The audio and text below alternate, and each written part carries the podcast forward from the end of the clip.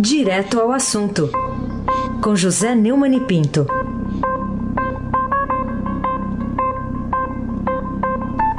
Neumani, bom dia. Bom dia, Aysen Abac.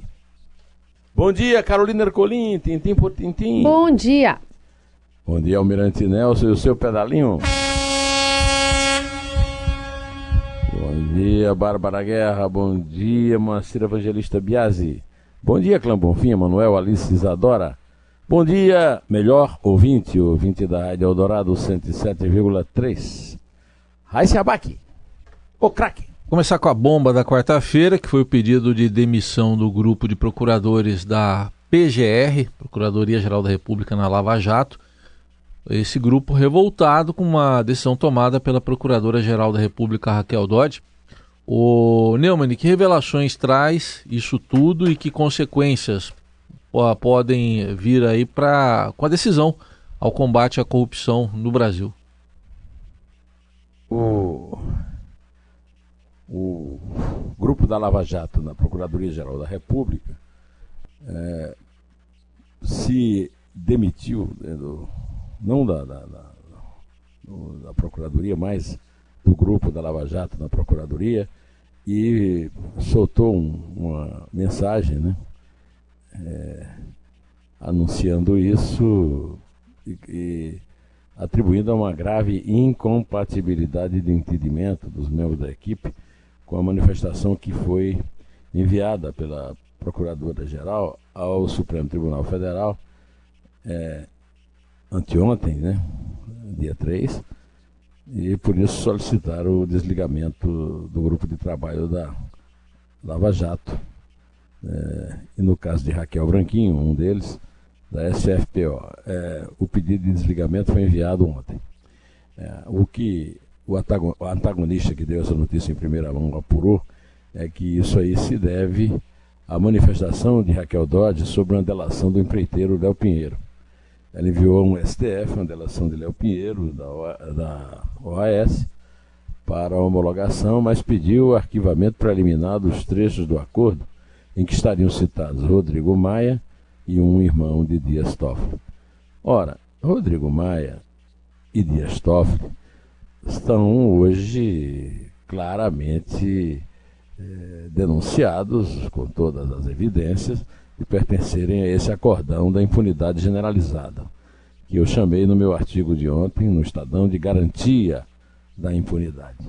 Então, esse é, talvez, né, o primeiro, é, a primeira reação corporativa a, ao acordo, ao acordão que pretende com, começar pela destruição da Lava Jato, isso é claro, nessa manifestação desse inter-CPT aí do Glenn Green, no, do PT da oposição, mas também ah, com os presidentes dos quatro, dos quatro poderes envolvidos em processos de passar o pano, como se diz na gíria, o que levou Raquel Branquinho, Maria Clara Noleto, Lana Vargas, Herbert Mesquita, Vitor Risselli e Alessandra Oliveira a tomarem essa decisão. É uma decisão forte, é uma decisão bombástica, é uma decisão popular, digamos assim, Agora, do ponto de vista institucional, nós temos que esperar, porque o poder desse acordão é enorme. Reúne o presidente da República, o presidente da Câmara, o presidente do Senado e o presidente do Supremo Tribunal Federal, e entre vários membros, hoje que parecem majoritários, dentro do Supremo. Carolina Ercolim, tintim por tintim que está por trás da decisão tomada pelo Senado ontem de derrubar a PEC do senador Oriovisto Guimarães, tentando limitar o excesso de decisões monocráticas e a falta de prazo para entregar vistas pedidas em julgamentos pelos membros do, do Superior, aliás, do Supremo Tribunal de Justiça, aí, Neumani? Do Supremo Tribunal Federal. O, o, Isso. o senador Oriovisto Guimarães, do Podemos do Paraná, tem sido uma excelente surpresa lá no Senado, né? Ele tem tido posições bastante claras, bastante definidas a favor da sociedade, a favor da cidadania. Ele está cumprindo o papel dele de senador, é, que é o de representar a unidade da federação. Né? Ele apresentou uma PEC que pretendia enquadrar o Supremo. Né? Acontece o seguinte: o Supremo tem um poder absoluto E esse poder absoluto é exercido de várias formas. Primeiro são as decisões monocráticas. Né? Você veja o exemplo recente do ministro Alexandre eh, de Moraes, que passou cinco meses para é, abrir para o plenário a discussão, a votação sobre a decisão monocrática que ele tomou de apoiar um decreto do presidente Dias Toffoli, é, que na prática é uma censura a todo cidadão brasileiro e que aceita uma, um absurdo que é a sede do Supremo não é aquele prédio luxuoso de Brasília, é o país inteiro. Aliás, o, o mundo inteiro, porque se um ministro for, por exemplo, o Gilmar Mendes não mora mais em Brasília, mora em Lisboa. E ele tem sido muito achincalhado em Lisboa. Quer dizer, um, qualquer dia desse vai aparecer um processo contra alguém que esteja, um cidadão brasileiro que esteja em Lisboa, e aí já não é mais nem território nacional. O, a proposta de Eurovisto teve 38 votos. É, precisava de 49, porque é uma decisão de emenda constitucional, a PEC, né? e isso exige é, fórum de 49, que são 3 quintos. Agora eu quero lembrar que são apenas três votos para uma maioria absoluta. Ou seja, é, as decisões de maioria absoluta estão ficando ameaçadas desses acordões, né? desse acordão principalmente. Mas vamos esperar para ver qual é o próximo passo em que o, o plenário do, do Senado vai ser convocado para se pronunciar para ver quem avançou, né? Se os que querem a cidadania sendo representada, como o Oriovisto Guimarães e os 37 que votaram na, PEC dele, ou se os 11, é, so, ou, é, ou, se os é, 11 né, que não deram os votos necessários e que atenderam o apelo da mais nova parceria do Congresso Brasileiro que é a amizade, a recente amizade de infância de Davi Alcolumbre com o candidato do MDB que ele derrotou, que é o, o senhor Renan Calheiros, que foi, aliás, citado de forma imprópria pelo deputado Ricardo Barros na entrevista que ele deu aí a vocês, e que não é propriamente uma flor da honestidade. É... Heisenbach, o craque. Ô, Neumann, outro destaque aqui, está na manchete de primeira página do Estadão, de que a Polícia Federal, na Polícia Federal, já se dá como pavas contadas a demissão do diretor-geral, o delegado Maurício Valeixo, indicado pelo ministro da Justiça e da Segurança Pública, Sérgio Moro, com quem ele trabalhou até, né, lá em Curitiba. Que desfecho se pode esperar para mais essa crise aí na cúpula do governo federal? É, o, a, o título da primeira página hoje do Estadão, a manchete principal do jornal, está bem a ideia de como essa, esse assunto está resolvido. Esse assunto foi resolvido numa reunião ontem entre Sérgio Moro e Bolsonaro. A, a Tânia Monteiro, que está sempre muito bem informada lá no Palácio, contou numa reportagem excelente aqui no Estadão que momentos antes de descer a rampa que dá acesso à sala de eventos, onde os dois compareceram, né? É, na, ontem, né? é, num gesto simbólico de reaproximação, Bolsonaro e, Moro é, desceram depois de uma conversa. Mas a conversa foi muito dura. Eles desceram juntos, mas a conversa foi muito áspera. Segundo interlocutores dos dois lados, ouvidos por nossa repórter, o encontro quase resultou na saída de Moro do governo. E a situação foi contornada a tempo de evitar esse desfecho, mas com um mero adiamento. A polícia sabe que Valeixo já era, Valeixo já dançou. Mas o presidente foi convencido de que teria muito a perder com uma eventual demissão do ex-juiz da Lava Jato, idolatrado por grande parte dos eleitores, com toda razão. Eu queria, por exemplo, citar. Ontem eu perdi um assunto importante, que foi justamente é, a queda do número de assassinatos no Brasil nos seis primeiros meses do governo Bolsonaro, que é uma das poucas notícias positivas do governo é, nesse semestre. E o Mário Sabino, do Twitter, é, fez um Twitter que eu estou aproveitando para ler para re retomar esse, essa notícia importante. O homem que é chegado e corrupto pelo cúmplice de hackers diminuiu o número de assassinatos no Brasil em 22%. Na comparação com o primeiro semestre do ano passado, são 6 mil mortes a menos. Mil mortes por mês. E é hoje a razão disso é a razão dessa manchete da Folha. Mesmo sob ataque, Moro é o mais bem avaliado do governo. Nem podia ser diferente. o Datafolha registrou que 54% é, da população brasileira apoia o Moro. Aliás, ontem eu comentei também um, um, um dado acima de 50% do, do Instituto Atlas Político, dado pelo jornal espanhol El País, que é um jornal de esquerda. São 25 pontos a mais do que o Bolsonaro, que teve 29%, de acordo com o Datafolha. O Carolina Ercolim, tintim por tintim. Vamos falar quais serão, de acordo com suas informações e conhecimento desse tipo de crise, as consequências do atual entreveiro entre Bolsonaro e o ministro Sérgio Moro. Lembrando que semana passada eles até trocaram afagos, abraços, sorrisos ali de frente à imprensa, mas parece que a situação entre ambos não está ali tão, tão calma assim, né? O Bolsonaro disse a Moro, segundo ele contou para os jornalistas da Folha que ele recebeu no café da manhã e gerou até a manchete da primeira do jornal ontem. Já falamos, eu disse para ele que essa cadeira de super-homem é feita de kriptonita. Se quiser sentar, senta. Uma piada, uma piada bastante sutil, mas se refere ao super-homem, que foi o boneco que usaram para definir o Sérgio Moro na última manifestação eh, de rua. Né? Nesse encontro, o, o, Jair Bolsonaro também descartou que o Senado possa aprovar o nome de Moro para uma vaga no STF.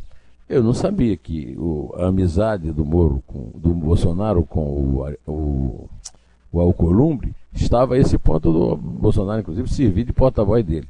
De qualquer maneira, a função dele não é, é, é dirigir o Senado para aprovar o que ele indicar para o Supremo Tribunal Federal. Ele tem que indicar, assumir a indicação e o Senado assume a responsabilidade de votar ou não.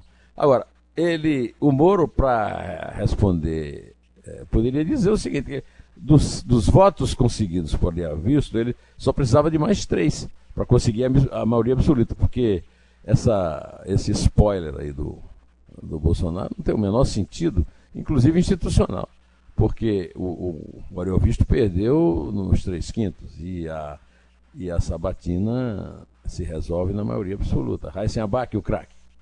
Bom, outro tema aqui, a gente vai continuar acompanhando tudo, todos esses embates ao longo do dia, mas outro tema para a gente tratar aqui também, Neumann, a, a, o, o Chile, né? Chile repudiando o ataque de Bolsonaro a Bachelet. Manchete aqui hoje do Estadão Chile repudia ataque de Bolsonaro a Bachelet. Lá está na primeira página. E para você, que efeitos pode produzir essa metralhadora giratória do presidente Jair Bolsonaro, dessa vez mirando a ex-presidente do Chile e falando até da morte do pai dela na ditadura do Pinochet? Eu não tenho a menor simpatia por Michelle Bachelet. É, ela é, chegou a fazer uma palhaçada e mostrando um livro do Roberto Ampuero, que foi chanceler do, do Pinheira, né?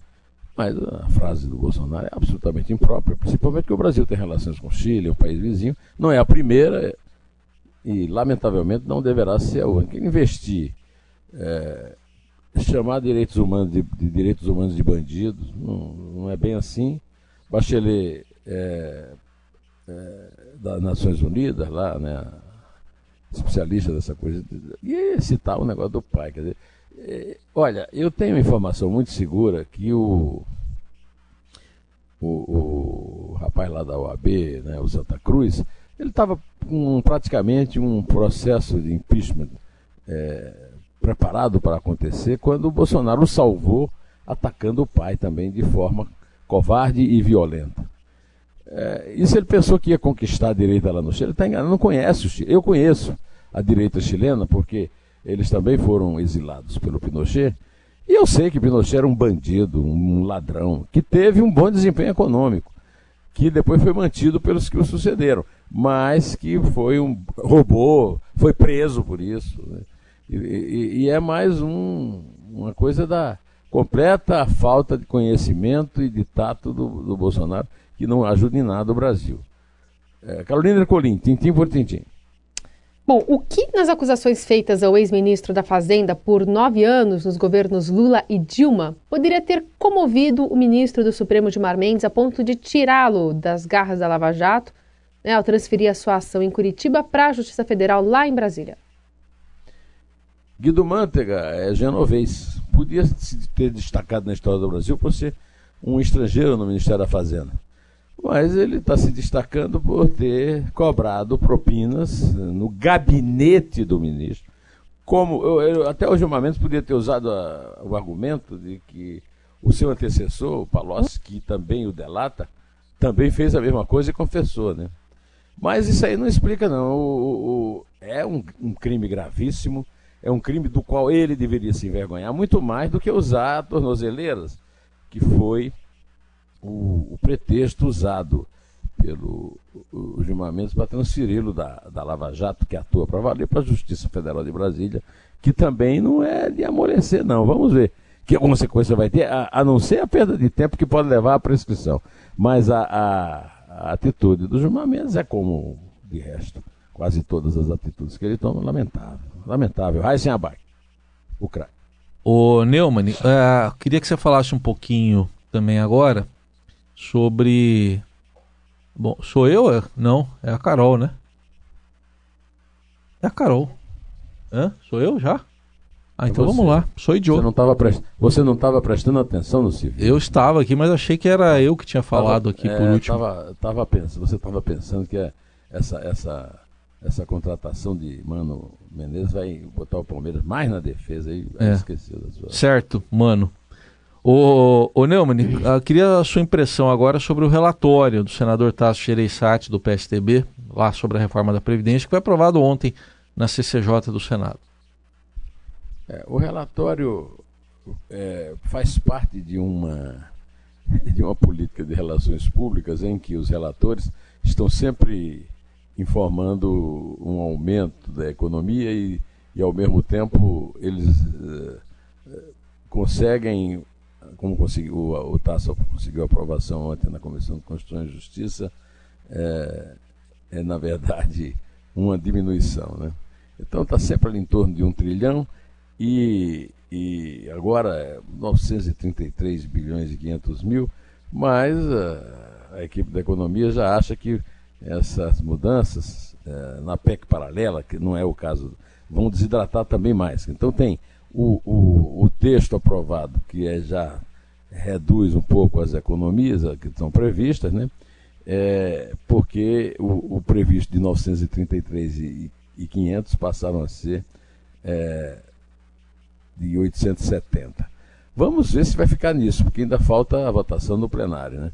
De qualquer maneira, a reforma da Previdência será, com qualquer economia, uma boa notícia que poderá fazer a economia voltar lentamente, não rapidamente como se espera, mas voltar por causa do, é, do incentivo que vai ter o pessoal que, que investe no Brasil. Né?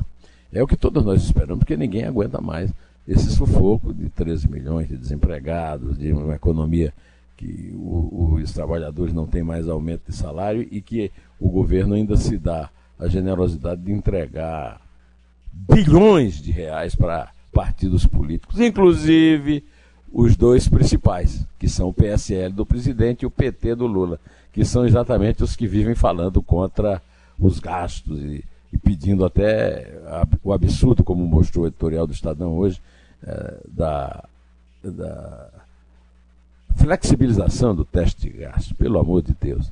Carolina Ercolim, tintim por tintim. Vamos para a sessão? Já ouvi essa música. É. Vai. Sonora. É, aliás, essa, essa trilha dá uma deixa já para o seu spoiler desta, desta semana. Uma operação do Grupo de Atuação Especializada em Combate ao Crime Organizado do Ministério Público, GAECO, prendeu na manhã de anteontem os ex-governadores Antônio Garotinho, que não tem partido, e Rosinha Mate, Mateus, eh, do Patriota, imagina. Foi também preso o subsecretário estadual de Desenvolvimento Social e Direitos Humanos, Sérgio dos Santos Barcelos. O casal, o subsecretário e outros dois são suspeitos de participação num esquema de superfaturamento em contratos celebrados entre a Prefeitura de Campos e sabe quem? Sabe quem? Hum. A empreiteira corrupteira Odebrecht. Está onipresente. O prejuízo pode chegar a 60 milhões de reais, o que na, na, na contabilidade de, de, Campos dos Guatacazes você pode imaginar. Né? Segundo delações prestadas à Força Tarefa da Lava Jato. Garotinho e Rosinha foram presos Mas o desembargador Ciro Darlan, uma figura muito polêmica, talvez não polêmica nacionalmente como Dilma Mendes, mas polêmica ao nível do Rio, em plantão judiciário, e esse tipo de coisa que a, a emenda do Oriovisto Guimarães queria prevenir e evitar, mandou soltar Antônio Garotinho e Rosinha Matheus. Meu spoiler é duplo. Eles ainda vão ser presos. Mas logo depois vão ser soltos. Sempre aparecerá um, um, um desembargador em plantão para soltá-los. É impressionante. É, é, como é que é? Casa-se para, casa-se para. Prende e solta, prende e solta. Casa-se para, casa-se para, casa-se para, casa-se para. É que eu não caso. Eu não caso. Nesse... Eu não caso, é. mas Carolina conta. Nesse quadro aí também tem aquela parte que ele falava: Cala a boca, Batista. Cala a boca, Batista. É, então fala aí, cala a boca, Neu. Andiamovia. É três. É dois. É um. Em pé.